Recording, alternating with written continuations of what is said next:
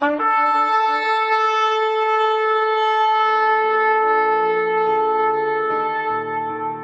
拜是本分，敬拜是机会，敬拜是恩典，敬拜是与神共享天伦。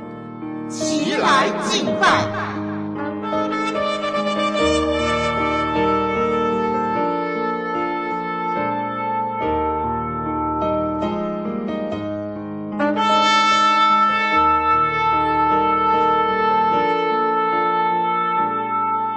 向耶和华唱新歌，因为他行过奇妙的事，他的右手和圣臂施行救恩。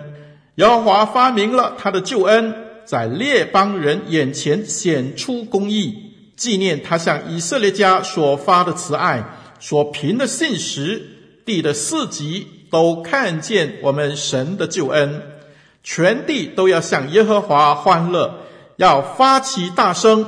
欢呼歌颂，要用琴歌颂耶和华，用琴和诗歌的声音歌颂他，用号和角声在大君王耶和华面前欢呼。愿海和其中所充满的澎湃，世界和住在其间的也要发声。愿大水拍手，愿诸山在耶和华面前一同欢呼，因为他来要审判遍地。他要按公义审判世界，按公正审判万民。让我们齐声歌唱，敬拜永生上帝。这世界虽有苦难，主耶稣是避风港湾。他要给你，他要给你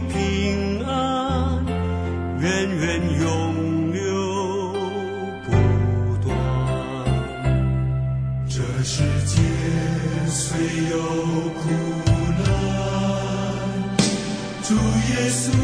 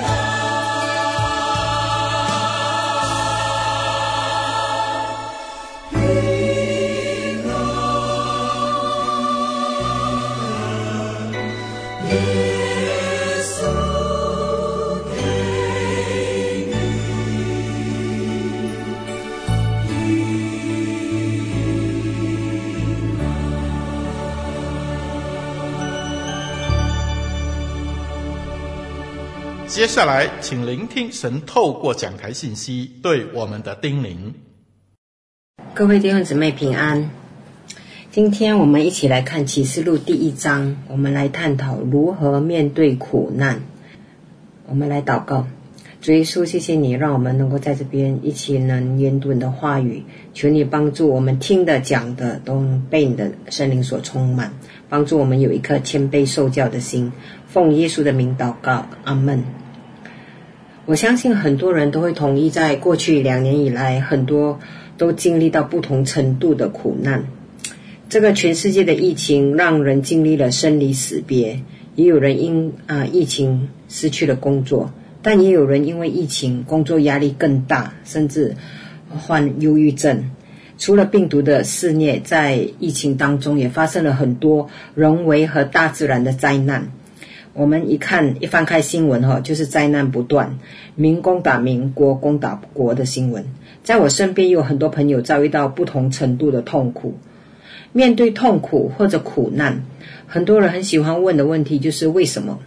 为什么这件事情会发生在我身上？为什么我会生病？为什么我的谁谁我的家人会死亡？为什么我会那么痛苦？等等。但我认为，问为什么，只有让我们的力量变得更加软弱。我觉得我们应该说，如何面对这些痛苦才是最重要的。其实，在这个时候，我们更要紧抓着上帝的话语。而阅读启示录中的信息是很好的方式，因为启示录就是正在受苦的约翰写给当时面临重大苦难的教会。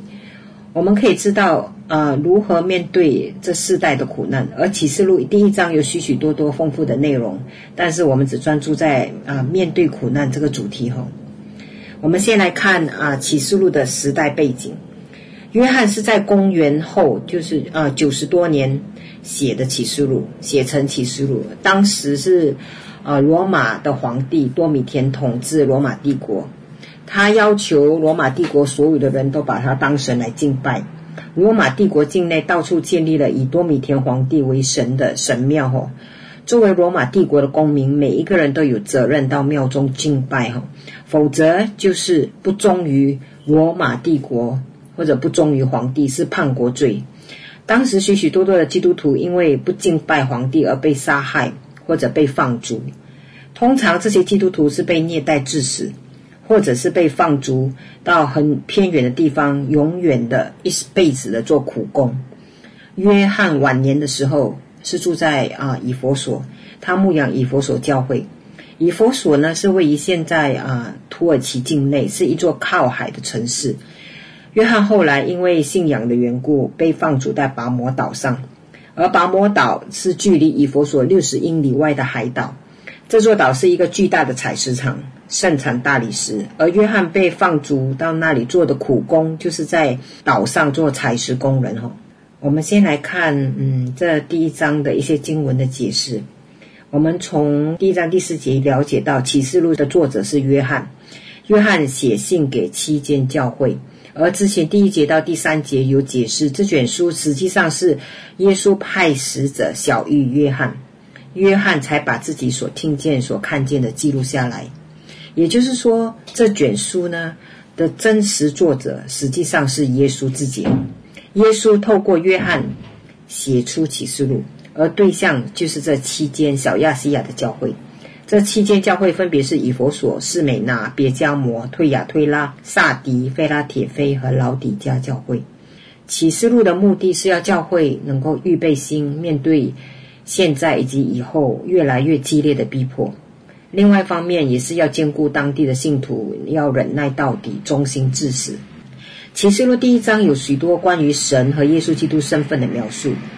第一章第四节和第八节有说到神的身份哦，神是今在、昔在、以后永在的主。第五节也有写到，耶稣是诚实做见证，从死里复活。耶稣是世上的君王的元首，也就是说，耶稣是胜过死亡，胜过一切君王。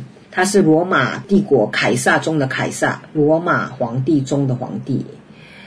一章七节有说到耶稣即将来临，而地上所有的人都会看见他的再来。继续的写到第八节，神说他是阿拉法，他是俄梅嘎。阿拉法是指啊希腊字母的第一个，而梅嘎是希腊字母的最后一个字母。实际上，神是说我是首先的，我是末后的。其实这样的宣称呢，在第十七节同一章十七节，耶稣也用了这个神的称号。耶稣他用这个神的称号自称，他说他是首先的，他是末后的。所以，其实耶稣其实在宣告他自己是阿拉法，耶稣也是俄梅嘎。也就是说，这世界的终了在于耶稣，只有在耶稣允许之下，在耶稣的时间表之下，这世界会走向终结。如果耶稣不允许，世界不会走向终结的哦。一章九节，约翰向七间教会也说到自己的身份，他说。我约翰就是你们的弟兄，和你们在耶稣的患难国度忍耐里一同有份。约翰是一个非常有同理心的人，他用同理的方式来介绍自己。教会呢，这期间教会和他一起是在患难中，一同在神的国度中。也就是说，他跟期间教会都是一样，主内弟兄姐妹哈、哦，在忍耐中一同有份。也就是说，我约翰跟你们教会一同忍耐。约翰和教会一样受患难，也一样受苦，这是约翰所要强调的。他在十节有说到，在主的日，他被圣灵感动，听到耶稣的启示。主日啊，这里的主日并不是我们常说的礼拜天主日，这里的主是指罗马帝国皇帝，也就是多米田，因为当时多米田推动帝王崇拜嘛，他把自己称为神，也把自己称为主。所以一年里面有一天就是主的日，就是多米田我的日子。而这一天，罗马帝国每一个人都要去多米田的庙里敬拜他，并要说出四个字，就是凯撒是主。基督徒的主是耶稣基督，基督徒怎么可以在这一天说凯撒是主呢？因此，基督徒在这一天呢，面对前所未有艰难的抉择，他们很可能这一天面临逼迫。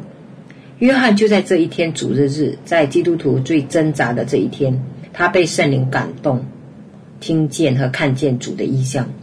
接下来十二到十七节呢，都是一连串形容约翰看见耶稣的意象哦，耶稣的形象。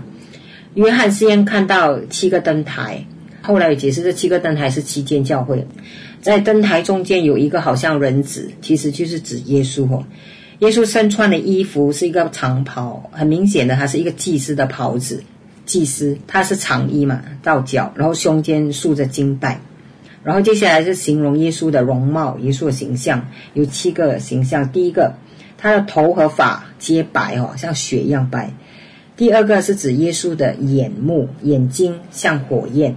第三，耶稣的脚好像光明铜，就是非常的坚固的踩踩在地上。第四，耶稣的声音。非常的洪亮，像重水的声音。第五，耶稣的手呢，是指右手握住七星。圣经上每次说到右手，就是指能力和权柄的意思。第六个，耶稣的口哈，耶稣的口出来的话像一把两刃的剑。耶稣的话语其实就是神的话，非常的锐利。最后第七，耶稣的面貌如同烈日放光。关于这个耶稣的形象描述，所以约翰一看到这样的形象。耶稣的形象，他马上就扑倒在地，像死了一样。但耶稣对约翰却是温柔和坚定的。耶稣看见约翰扑倒在脚下，他就用右手按着约翰，安慰他说：“不要惧怕。”其实刚才我说过，右手一般上是指权柄和能力，所以耶稣用他有权柄的手按着约翰，他也表示他在差遣约翰去写信给这七间教会。耶稣差遣约翰写给七间教会，耶稣也这个时候也声明了他的身份哈，再次肯定，再次跟约翰说，他说他是存活的，他曾经死过，现在又活了，直活到永永远远，并且拿着死亡和阴间的钥匙，这些都是耶稣的身份。他以这一些来肯定约翰，要差遣约翰写信给这七间教会。好，这是第一章的解读。透过这第一章，其实我们可以。归纳一下三方要如何来面对苦难。第一个，我们要看的是这世界要如何面对苦难；第二，教会要如何面对苦难；第三，神的儿女要如何面对苦难呢？第一个，世界要如何面对苦难？哈，在这一章里面，啊，你可以看到耶稣再来的形象哦。耶稣在这里的形象跟他第一次来临是完全不同的。我相信大家都很熟悉圣诞故事。圣诞节就是耶稣第一次再来的时候，圣经有记载，他是非常卑微，是出生婴儿，他降生在马槽里，当时连住的地方都没有，也没有很多人知道他的降生。而在启示录这里形容耶稣第二次再来的情况哦，他是以荣耀得胜的姿态来临，他的形象是让人敬畏的。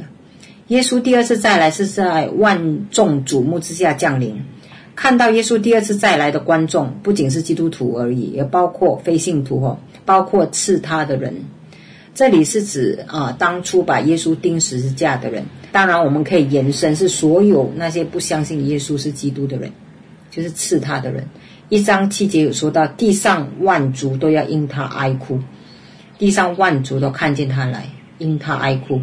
其实这一幕在马太福音哦，福音书有说到，马太福音二十四章三十节有记载，当时那时人子的兆头要显在天上，地上的万族要哀哭，哀哭的意思就是忧伤以致捶胸膛。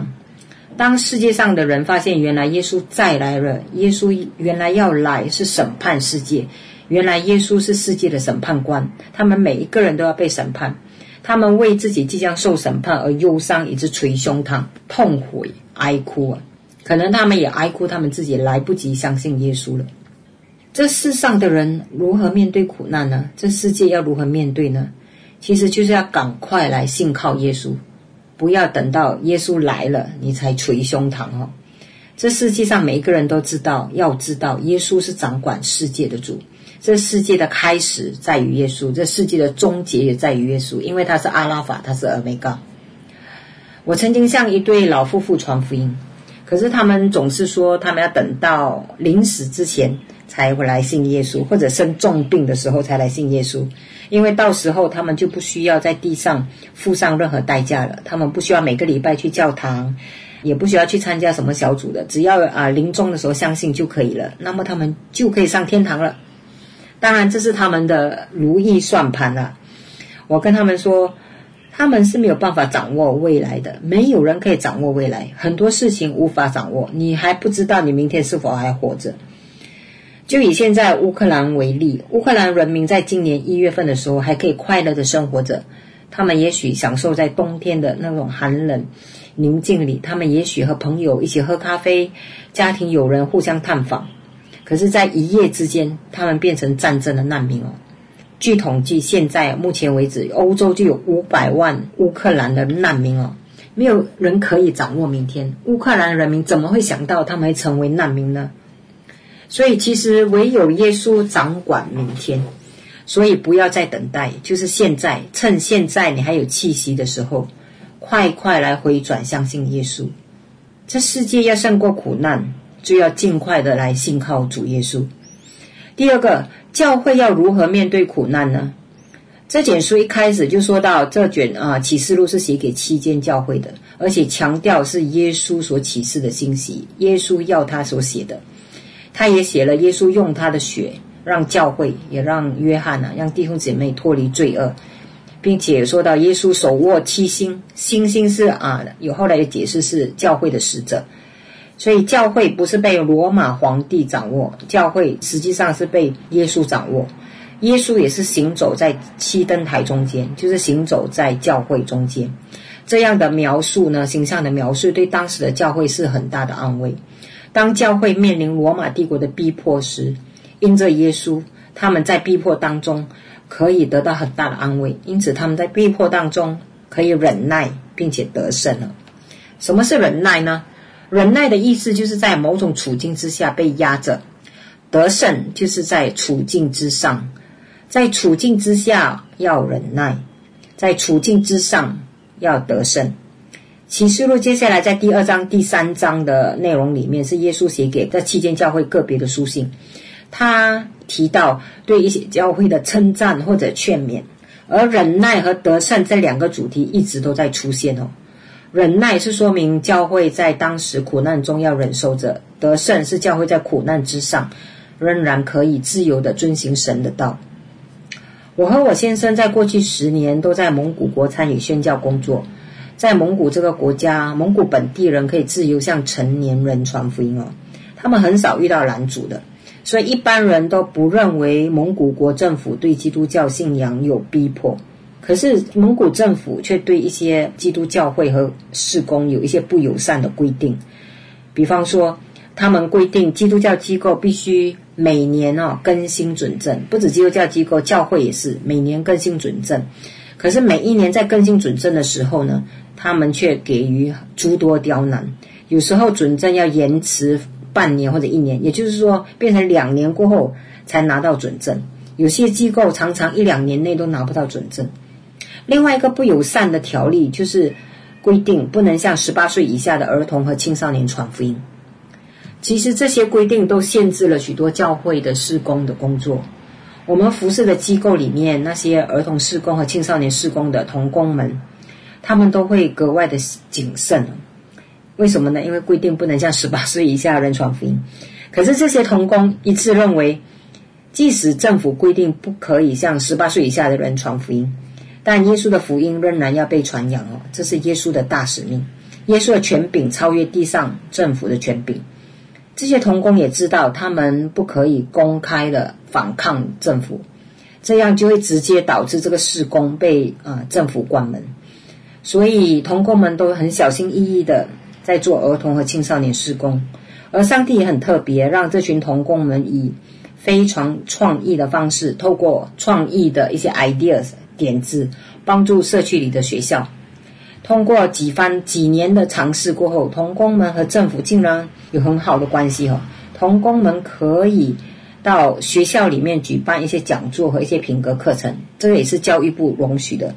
他们可以直接面对面接触儿童和青少年，而且进而接触到或者探访到他们的父母。后来，他们能够在父母的容许之下，他们在寒假和暑假。为这些儿童和青少年举办大型的福音聚会哦，而每一年都因为这样带领很多儿童、青少年，甚至父母亲信主。我们看到的是这群童工在忍耐，并且得胜了。他们遵守主的道。他们一方面在处境之下，就是蒙古政府的条例法律之下，他们被压着，但他们忍耐，他们不反抗。对于政府八岁以下不能传福音的这个规定，他们尝试不反抗。另外一方面，他们也在处境之上，就是他们得胜了，他们积极的想方设法得到父母亲的同意，向这群人传福音。他们不会因为政府的规定而让自己爱心冷淡，而且继续在处境之上能够自由的传福音。在这幕后的时代，其实有些国家和教会的施工越来越多会面对逼迫，但是有更多的国家的教会里面的施工是面对限制啊，越来越多的限制。或者来自政府一些不友善的条例，但我们要相信耶稣掌握教会哦，耶稣掌握这些施工，耶稣行走在教会中间，因此面对种种限制或者是苦难，教会可以忍耐，并且可以得胜。第三，神的儿女要如何面对苦难呢？面对苦难，神的儿女其实要重新的认识耶稣。在心里面真实经历这位主耶稣。我们来看约翰的榜样。约翰被放逐在拔摩岛上的时候，已经是八十多岁的老年人。你可以想象八十多岁的老人家在做采石工作吗？他那么老了，每天都需要在拔摩岛上努力工作。刚才我们看到一章九节，约翰他在痛苦当中仍然以非常同理之心跟教会说，他跟教会是一同受苦的。约翰曾经在《约翰福音》里说，《约翰福音》的作者就是约翰。他说他是教呃耶稣所爱的门徒，在最后的晚餐里，他曾经靠着耶稣的胸膛。当时他认识的耶稣是慈爱怜悯的老师，而约翰自己也充分活出这慈爱怜悯的榜样。在启示录，他说他在主的日当天，在拔摩岛上哦，你可以想象主的日，刚才已经说了是多米田的日哦。约翰当时可能是非常挂念他在小亚细亚教会的弟兄姊妹，他非常担心他们会不会因为没有敬拜罗马皇帝而被杀害。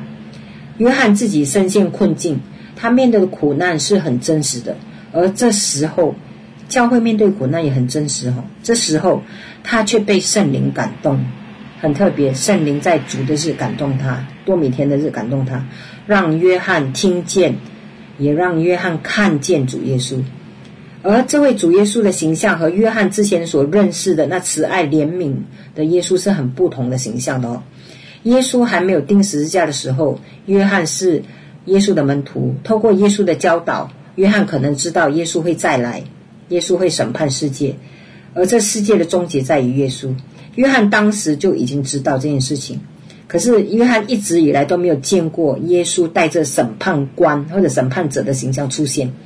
如今，现在年老的约翰在拔摩岛上却亲眼看见耶稣带着审判者的形象出现，而这个审判者的形象是多么的让他害怕，是世界的审判者，所以他扑倒在地，像死了一样。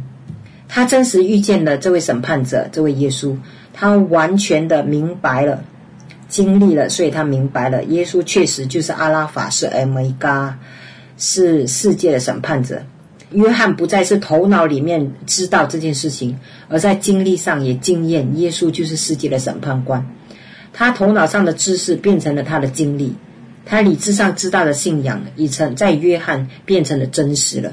所以约翰在苦难当中，他有勇气写下启示录，有勇气继续面对苦难。美国有一位非常著名的牧师，很多人都知道他是谁。他是提摩太·凯勒 （Tim Keller）。他在美国福音派教会是非常有影响力的牧师哈。他出版过很多属灵的书籍。他过去也曾经陪伴了无数个嗯临终者，分享关于死亡的课题。因此，他有出版一本书叫《On Death》，就是关于死亡哈。这本书出版几个月哦，出版不久，这位提摩太牧师呢就被诊断患上胰脏癌。今年三月份，提摩泰牧师在 The Atlantic 网站上发表文章，他的题目是在面临死亡时，我的信心成长记录。他详实记录这罹患癌症的煎熬的心路历程。他被证实患上胰脏癌过后，非常的沮丧。他说，他马上上网查看关于胰脏癌的资料，他发现胰脏癌患者的生存率非常的低。那时候他非常非常的不知所措。他当时在书房看到自己写的这本书《On Death》，关于死亡这本书，放在桌上，他竟然没有勇气翻开来看。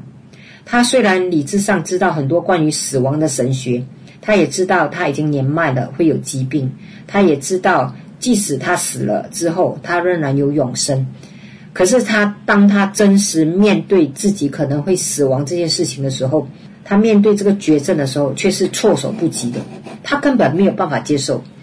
提摩太牧师说：“当死亡这最后的仇敌在我心中变得如此真实，我醒悟到我内心的信仰也必须变得同样真实，否则我根本没有办法通过这关。”他在理智上知道基督信仰如何帮助人面对死亡，因为耶稣赐永生，但这个认知没有进入心中。所以，当他死亡变得真实，他感到不堪一击。他发现他头脑认识的信仰必须要在里面变得真实，不然他就不算是真实认识这位主耶稣。他分享说，虽然这两年他胰脏癌经历的呃一些医治的痛苦，这是他这辈子当中经历痛苦最久的一次。然而，这段期间当中，也是他与神关系最亲密的时期。他把自己浸泡在圣经的话语当中，他经历了耶稣是如此的美好，在痛苦的同时，也同时经历耶稣的甘甜哦。我相信提摩太牧师在心里已经真实经历了这位复活的主，他头脑理智的信仰，经过这胰脏癌这痛苦的经历，他的信仰在他内心成为了真实，所以他现在有勇气面对死亡。并可以在病痛当中有勇气和大家分享他的经历。我们在理智上的信仰，必须在我们的内心化成真实的经历，才能让我们有勇气面对苦难。约翰真实遇见耶稣这位末日审判者，他在经历上认识了耶稣，就是苦难世界的审判官，这成为约翰内心的信仰。以致他在苦难中成为被差遣的人，把启示录的信息写出来。神的儿女要如何面对苦难呢？就是要经历主耶稣，在内心经历你头脑里面的信仰，要真实的经历这个信仰。我们必须站在困境或苦难中，亲自遇见耶稣，重新认识耶稣。把头脑认识的信仰转回内心真实的经历，就像约翰一样，就像提摩太牧师一样，在心里真实遇见主，我们才可以在苦难中得胜。在幕后的充满苦难的世界，这个世界要快快来信靠主耶稣。面对越来越多的限制的环境，教会和教会的施工也要忍耐和得胜。而神的儿女面对许多生命中的痛苦时，我们要靠着主耶稣，我们要重新在心里认识主耶稣，在心里经历这位从死里复活的主，我们就能胜过苦难。我们一起来祷告。主耶稣，我们要感谢你是从死里复活的主，感谢你经历了人生许多的痛苦，而如今你复活，你也是给我们力量，能够面对这苦难的世界。求你让我们不只在头脑里面，在知识上认识你，我们在心里面也真实经历你，以致我们在苦难当中，我们真真实实遇见你，让我们能够有力量，能够呃成为。被你差遣的人，能够有勇气面对这个苦难的世界。谢谢你听我们在你面前的祷告，奉耶稣基督的圣名，阿门。这世界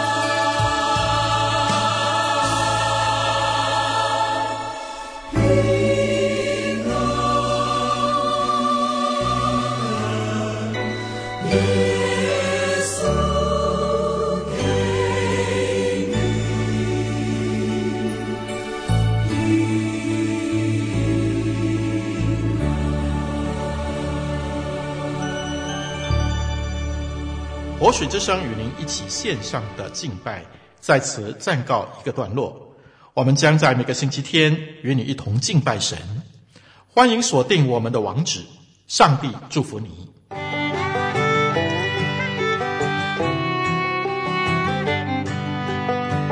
相约下个主日，齐来敬拜。